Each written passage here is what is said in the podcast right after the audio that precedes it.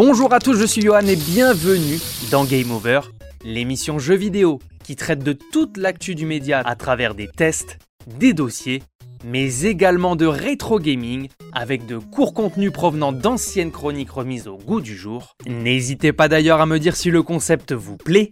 C'est parti et si nous nous rappelions au bon souvenir de la Nintendo Entertainment System avec le titre Balloon Fight, développé et édité par Nintendo en 1984.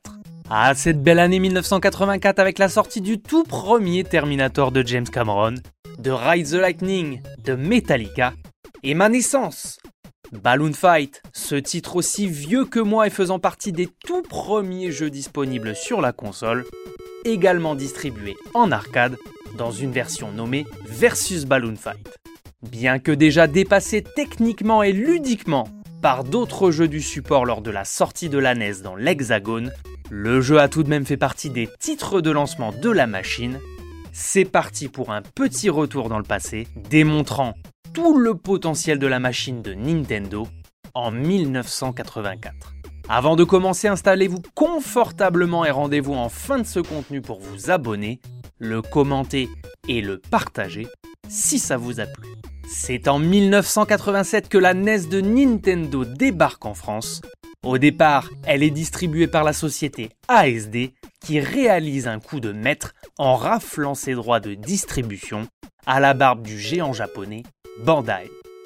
Disponible sur le marché nippon depuis 1983, le contrat oblige toutefois l'entreprise à commercialiser des jeux déjà datés de 3 ans, alors que les franchises comme Mega Man, Zelda, Castlevania et Mario ont déjà accouché de leur premier épisode. Balloon Fight provient donc de la première fournée de titres disponibles sur la console en France et fait partie des jeux qui constituent la famille des Black Box en référence à leur boîte minimaliste à dominante noire, très prisée des collectionneurs, notamment dans leur version ASD, la toute première édition des jeux Nintendo en France. Reposant sur un principe d'une simplicité enfantine, comme le nom du titre l'explicite, Balloon Fight propose sur plusieurs niveaux à difficulté croissante d'éclater les ballons de tous vos adversaires pour parvenir au stage suivant. Au fur et à mesure des difficultés supplémentaires viendront complexifier votre tâche, avec notamment l'agencement du décor, le nombre d'adversaires qui augmente et des éclairs pouvant venir crever vos propres ballons.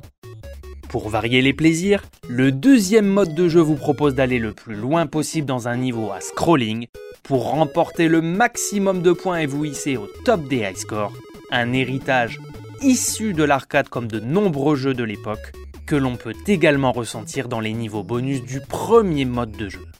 À forte dominante noire en termes de couleurs, le titre est assez représentatif des premières productions de la machine, mais laisse entrevoir toutefois un vrai potentiel qui sera visible assez rapidement au cours de son histoire.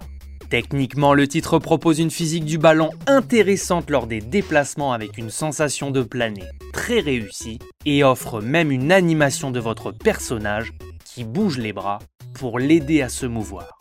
Il faudra donc gérer vos déplacements qui permettent de passer d'un côté à l'autre de l'écran, mais aussi les rebonds sur vos adversaires. Laissez-moi à présent vous poser ma traditionnelle question. Avez-vous connu la NES à l'époque de sa sortie? Balloon Fight fait-il partie de vos premiers souvenirs sur la machine? Quels ont été les premiers jeux auxquels vous avez joué sur la console? Je vous laisse le soin de me le dire en commentaire.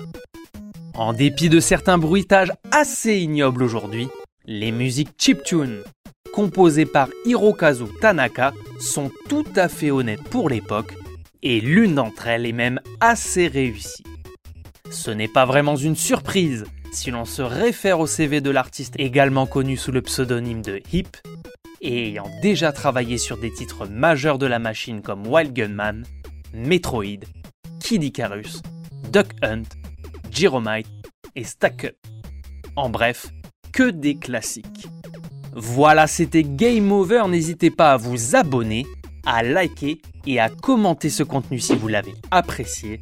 On se retrouve très prochainement pour une nouvelle émission. A plus